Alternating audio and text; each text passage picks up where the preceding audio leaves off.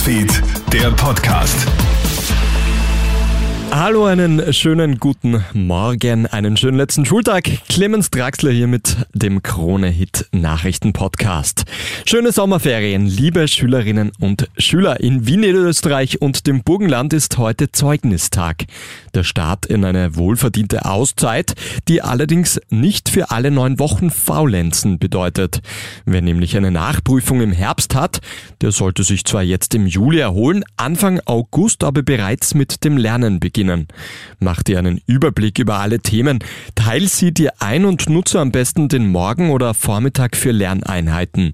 Doch auch die fünferlosen Schülerinnen und Schüler sollten den Sommer nicht völlig ungenutzt verstreichen lassen. Das empfiehlt Angela Schmidt von Lernquadrat.at. Wir raten auf jeden Fall immer noch vor Schulbeginn dann schon, vielleicht zwei Wochen vorher nochmal die Schulsachen herzunehmen, sich anzuschauen, was habe ich alles gelernt, wo bin ich nicht so gut. Und die Lehrer in der Schule merken das dann auch. Ah, der hat sich vorbereitet, der weiß noch, worüber wir letztes Jahr gesprochen haben. Ich bin der verdammte Präsident, bringt mich zum Kapitol. Diese Worte könnten Donald Trump jetzt vor Gericht bringen. Anfang der Woche hat eine 26-jährige Ex-Mitarbeiterin des Weißen Hauses gegen Trump und seine Rolle beim Kapitolsturm ausgepackt. Trump soll genau gewusst haben, dass die Demonstrierenden bewaffnet waren. Sofern Beweise vorliegen, dass Trump in krimineller Absicht gehandelt hat, kann Trump vor Gericht gebracht werden.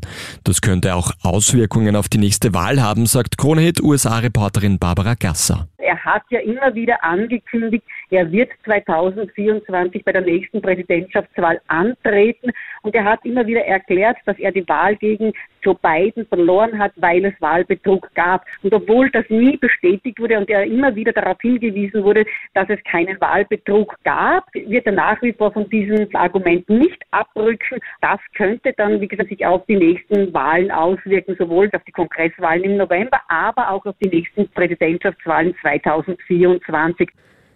Und heute ist der letzte Tag, an dem die alten Wiener Straßenbahnen fahren. Die Garnituren des Typs E1 oder auch Emil genannt werden ausgemustert.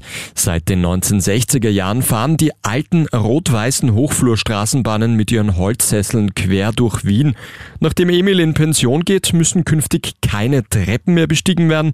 Ab sofort gibt es nur noch barrierefreie Straßenbahnen in Wien. Das war's auch schon mit einem kleinen Update. Ein weiteres dann wieder am Nachmittag.